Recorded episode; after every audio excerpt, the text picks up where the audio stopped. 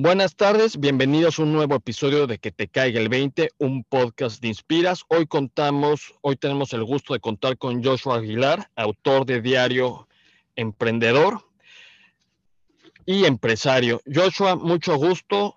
¿Cómo estás? Muy bien, encantado de estar aquí con, vosotros. Un poquito con, jet lag, que hace poco regresé de, de Miami, pero contento de estar aquí Em, compartiendo sobre este nuevo libro que acaba de salir, que por cierto yo también lo tengo aquí, lo acabo de, lo acabo de comprar porque no lo tenía. Y nada, muy contento y muy ilusionado de poder em, tener ya esta nueva edición aquí. Me encanta la idea y cuéntanos cómo surge Diario de un Emprendedor. Mira, el libro se llama Diario Emprendedor, es un libro que ya, ya celebra 10 años que desde que salió al mercado. Es, ha sido el diario emprendedor de muchas personas porque tiene 30 capítulos, uno para cada día del mes, donde el, lector y el emprendedor puede escribir sus notas. Y entonces, eh, bueno, pues la editorial me propuso hacer una nueva edición porque lo iban a convertir en un libro de, de bolsillo, que son estos libros más pequeñitos y súper baratos. Entonces aprovechamos el momento para crear un nuevo contenido. Ahí es donde yo leí muchas reseñas de, los lectores en todo este tiempo y me di cuenta de algo que, yo pues me pareció muy bien, que es que la gente quería el qué. Es decir, muchas veces leemos libros que nos hablan de conceptos, eh, pero no nos dicen qué exactamente hacer paso por paso. Entonces, en este libro añadimos una masterclass para crear startups exitosas, en donde los lectores y los nuevos emprendedores pueden eh, saber qué paso seguir eh, exactamente desde el nacimiento de esa idea hasta materializarla en un producto o servicio. Leo que lo publicaste al principio de manera independiente en iTunes. ¿Cómo te nació la, cómo te nació esa idea? Pues mira, en el 2012 eh, era algo muy novedoso. yo la verdad es que cuando escribí el libro nunca me pensé que esto iba a pasar, ¿no? Todo lo que se iba a venir lo hice un poco por amor al arte em, y se volvió número uno en, en, o sea, decidí ponerlo en, iTunes porque en aquel momento Steve Jobs acaba de presentar el, el, iPad y la Apple Store ni siquiera existía en Latinoamérica, estaba solo en Estados Unidos y en unos pocos países de Europa. Entonces pude vivir todo, todo eso, ¿no? Eh, y cuando se abrió Latinoamérica ya el libro pasó a ser definitivamente número uno en todos los países, eh, incluido Portugal. Eh, entonces, pues surgió por, pues por pura casualidad, porque yo dije, bueno, lo voy a poner en iTunes, a ver qué tal. No fue fácil, porque en aquel momento eh, nadie sabía nada sobre cómo se autopublicaba un libro. Nadie, sabía que era un ebook, un, formato EPUB. Eh, yo había solo un Apple Store en España, iba a hablar con ellos, ellos tampoco sabían nada. Entonces fue, un reto, pero mira, valió la pena porque fue así como el libro tuvo su boom cuando salió en, autopublicado y ya después se, convirtió en un libro ya de papel con, con Penguin Random House. Me encanta esta idea y este proceso, Joshua, porque yo siempre lo he pensado lo mismo. La famosa, la famosa este, estrategia del Blue Ocean, ve cuando no está saturado. O yo siempre digo en redes sociales, el mejor momento de crear una audiencia es cuando está arrancando, cuando todavía las personas están viendo si realmente va a funcionar o no y tú hiciste esa apuesta con iTunes y qué bueno que fue una apuesta ganadora. Claro, me imagino que es como quienes entraron en TikTok en su momento y consiguieron muchos seguidores, ¿no? Claro, es, esto que tú dices. A mí me pasó en LinkedIn y hay todavía oportunidad por ahí. Joshua, lo que me llama mucho la atención también es esto, arrancas en, y seguro te ha de haber pasado, arrancas alguien en sus 20 dando consejos de emprendimiento, cómo frenar esas voces externas e internas de decir, realmente estoy capacitado o necesito más experiencia. Eh, la verdad es que nunca, eh, es algo que yo siempre me lo planteé y hasta el día de hoy me lo sigo planteando, porque yo veo mi libro, acabo de volver de Miami, voy a Barnes Noble, lo compro, voy a, mm, viaje a Guatemala, viaje de tres días, entré a una librería, ¡pum! En, cristaleras al inicio del todo. Eh, son libros que los leen CEOs de Fortune 500, eh, ministros, políticos. Entonces, uno mismo a veces se puede sabotear y decir quién soy yo para, para hablarle a estas personas, ¿no? Pero hace poco, y con esto te respondo, eh, hace poco Don Elías Rodríguez, es, que es el que está narrando el audiolibro en España, la, voz, la voz clásica de Disney en España, él tiene ya 87 años casi, está muy mayor.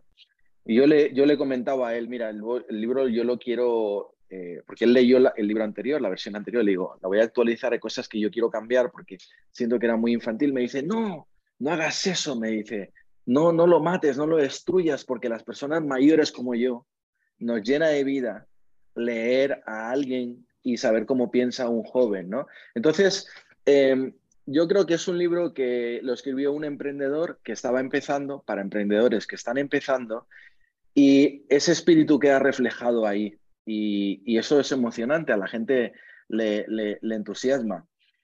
Em, y por otro lado, caer en, caer en esto de decir quién soy yo para hacerlo, pues eso es compararse. ¿No? Y entonces uno nunca, nunca debe compararse con nadie porque siempre va a haber gente adelante tuya y atrás. Entonces, lo que hay que hacer es correr tu carrera.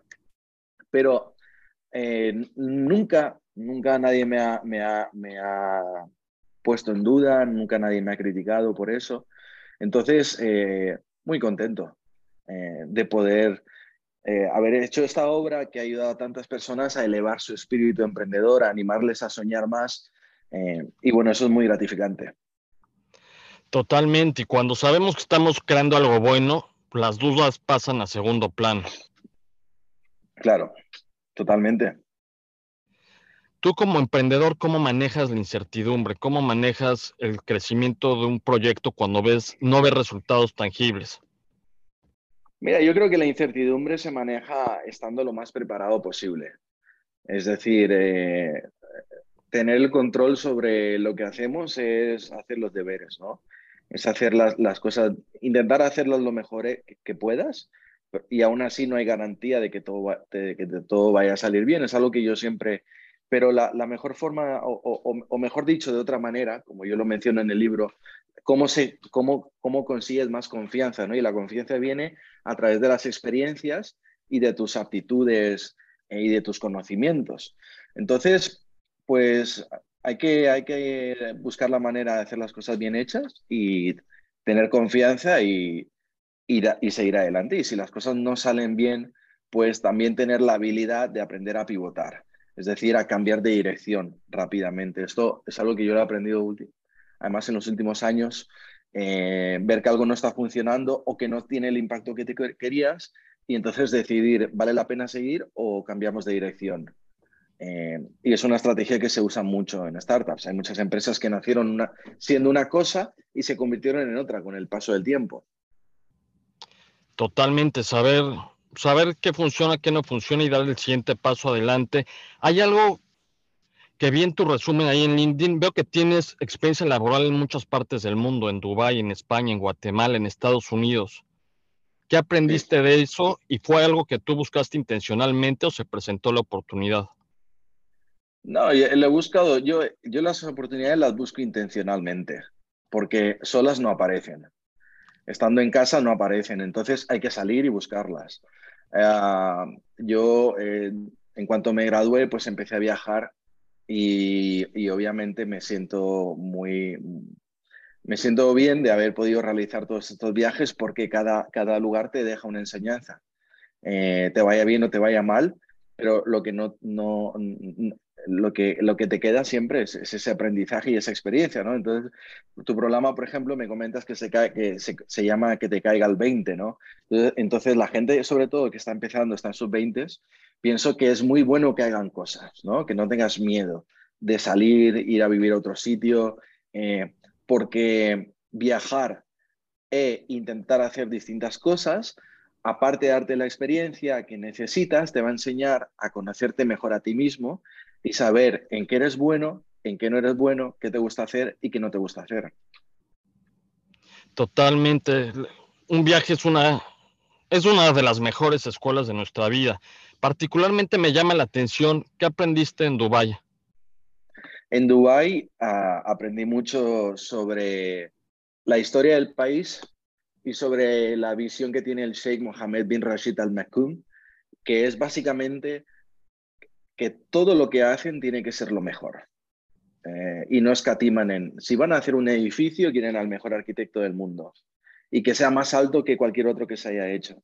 Entonces, esta mentalidad de excelencia creo que es lo que les ha permitido crear ese, esa ciudad tan fantástica, ¿no? que está tan adelantada al resto de ciudades en el mundo, porque es una cuestión de, de visión.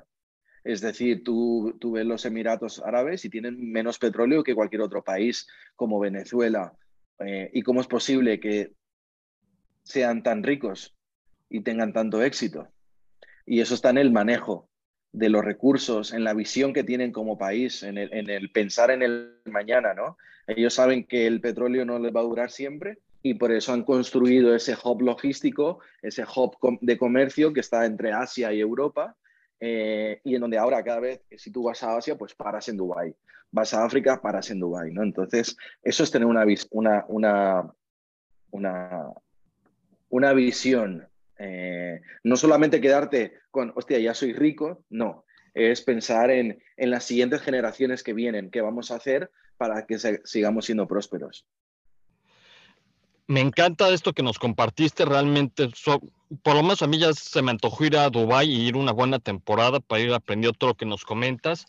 Joshua, ¿cómo manejamos, sobre todo en emprendimiento, esos momentos de incertidumbre donde llevamos semanas, meses o años y no vemos un resultado tangible? ¿Cuándo abandonar? ¿Cuándo seguir? ¿Qué nos recomiendas? Eh, como te comentaba antes, eh, tienes dos opciones. Una, o decides cerrar y no pasa nada. No pasa nada. No pasa nada. El peor error que uno puede cometer a veces es enroscarse, ¿no? Estar terco y terco y terco con algo que no va a funcionar. Entonces, ah, pues, pues lloras un poquito unas palmaditas y a otra cosa mariposa. O si tú crees que vale la pena o hay oportunidades, eh, cambiar a lo mejor, ¿no? Por ejemplo, yo tengo una startup que se llama cerobolas.com, que de hecho queremos lanzarla en México. Es un marketplace de segunda mano donde puedes comprar y vender propiedades, cosas de segunda mano y vehículos. Em, y lo, de hecho lo queremos lanzar en México. Ahora vamos a lanzar en Estados Unidos. El tema es que Cero Bolas empezó siendo una tienda online, un, e-commerce. Llegó un momento en el que, en el que se vendía, íbamos bien, pero, pero yo no veía que eso fuera a, ser un Amazon. Eh, y, era muy difícil lograr algo así. Así que decidimos cambiar de dirección. Eh, nos planteamos, un inversor nos planteó la segunda mano, que jamás se me había ocurrido, la verdad y vimos que había un mercado ahí muy grande y desatendido. Entonces decidimos cambiar de dirección y lo convertimos en un marketplace cuando todavía estaba a tiempo. Entonces, eh, pues como te comentaba, no, no pasa nada de cambiar, de cambiar de dirección muchas veces. ¿Cuándo saberlo? Bueno, pues es el sentido común, ¿no? El sentido común y, y hablar con expertos en la industria que también pueden darte feedback. A veces si tú hablas con algún amigo o tu familia, te van a decir no te rindas porque te quieren, pero por eso yo pienso que, como menciono en el libro, cuando haces la validación, hay muchas formas de validar una idea. Una de ellas es la validación con expertos en la industria. Entonces, hablar a lo mejor con un inversor, con otro emprendedor que te puede dar una visión desde fuera para ver si, vale la pena continuar eso que estás persiguiendo o cambiar de dirección. Totalmente de acuerdo. Creo que hablar con un experto nos recorta la curva de aprendizaje y estaba leyendo que gran, un, de las personas que más admiras es Michael Jordan y The Rock. Y veo que Jordan hacía algo muy similar. Y luego Kobe Bryant. Veían quién era el experto en ese tema y me lo jalaba mi equipo. Creo que es muy valioso rodearnos de gente que con éxito probado. Y quiero saber, ¿a ti por qué admiras tanto a Michael Jordan y The Rock? ¿Qué has aprendido de ellos? Bueno, ¿qué te voy a decir que no sepas? Michael Jordan para mí es el mejor deportista de la historia, ¿no? Es otro, otro enfermo de la, de la excelencia, ¿no? Otro, una, igual que Kobe Bryant, ¿no? Que lo llevan a, a, niveles...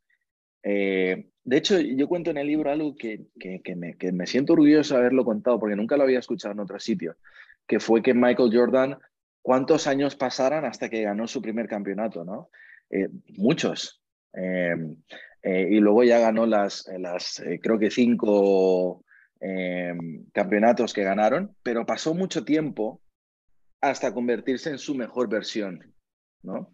Y es que a veces como emprendedores queremos las cosas ya, ¿no? O no nos dejamos seducir por lo que yo llamo amantes falsos. Eh, ves Instagram, ves a otra persona en un yate en Miami y tú dices, soy un pringado, ¿no?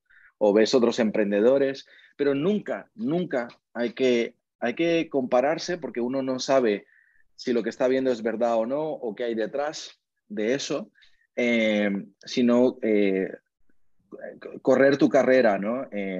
y, y saber que el éxito en tus negocios no es algo que ocurra de la noche a la mañana. El éxito rara vez llega de forma rápida y cuando llega de forma rápida también se va de forma rápida. Entonces hay mucho esfuerzo, ¿no? Si, a mí me sorprende ver que la edad media de un emprendedor es de 42 años. Y, y tú te crees porque ves una película de Steve Jobs o que a los 20 años ya era multimillonario y tú no, y dices, soy un pringado, ¿no? Se me fue la vida. Pues no, no es así, no es así, ¿no? La edad media de un emprendedor que lanza su primera startup es 42 años, la edad media para tener éxito es de 46 años, entonces, o sea, yo, yo, por ejemplo, cojo mi libro, ¿no? Que está reseñado por Robert Kiyosaki, que para mí es, es un referente, sobre todo cuando estaba empezando, ¿no? Y tú dices, ¿a qué edad publicó el Padre Rico, Padre Pobre? con casi 50 años. Entonces, yo mi libro lo publiqué con 22. Entonces, esto, estas comparaciones no, son buenas. Tú, el consejo que yo le doy a cualquier persona que nos escuche es que, que corras tu carrera. Es tu vida, no es la de nadie más. No, no te compares con nadie, ¿no? Eh, entonces, eh, bueno, pues eso. Me encanta eso y lo que dices Steve Jobs, porque yo siempre se lo, digo ahí en algunas pláticas. Nos lanzamos al emprendimiento porque vemos en el trailer de la película Steve Jobs pasa del garage a ser CEO en tres minutos, cuando en la realidad pasan muchas cosas, momentos de tristeza, de alegría, depresión, éxitos, fracasos. Entonces, emprender no es fácil y hay que, pues, hay que estar fuertes mentalmente al respecto. Claro, totalmente. En la vida hay que tener éxito no solamente en los negocios, sino en todas las demás áreas de tu vida. Eso yo pienso que es muy importante en tu, en tu familia, en tus relaciones de amistades. Eh, hay que tener un balance, ¿no? Eso es importante también. Que a veces cuando uno es muy joven no lo valora, pero con el paso del tiempo te vas dando cuenta de esas cosas. Totalmente. Joshua, ya sé que estás en cero bolas. ¿Qué más ¿Qué otro proyecto nos tienes para 2023? Bueno, tengo una empresa en Estados Unidos también que está despegando, Air Technologies. Estamos en ello. Eh, pero de momento, mis, ahora mismo está todo metido en, cero bolas. Yo ahora estoy mudándome a Estados Unidos también. Ah, por eso es que acabo de volver. Entonces, estoy en todo ese, en todo ese rollo ¿no? de, de, pasarte a otro país. Em, pero ahora mismo eh, en la gira del libro, sobre todo porque aquí en España sale este mes también, sale en español, sale en catalán, eso me ha tenido bastante ocupado también. Eh, va a haber que hacer viajes para hacer presentaciones, parece ser que sale en China y que va a salir en otros idiomas también, entonces, eh, nada, muy contento y trabajando con, con ilusión con, todo, con todo esto. Yo personalmente no soy un coach, eh, yo no me dedico a dar charlas, ni vendo cursos, ni nada de esto, ¿no? mi Instagram es, muy personal y, escribí estos libros eh, con, mucho amor para que pudieran serle bendición a alguien más. Y desde entonces, pues siempre ha sido boca a oreja, ¿no? Recomendaciones de la gente.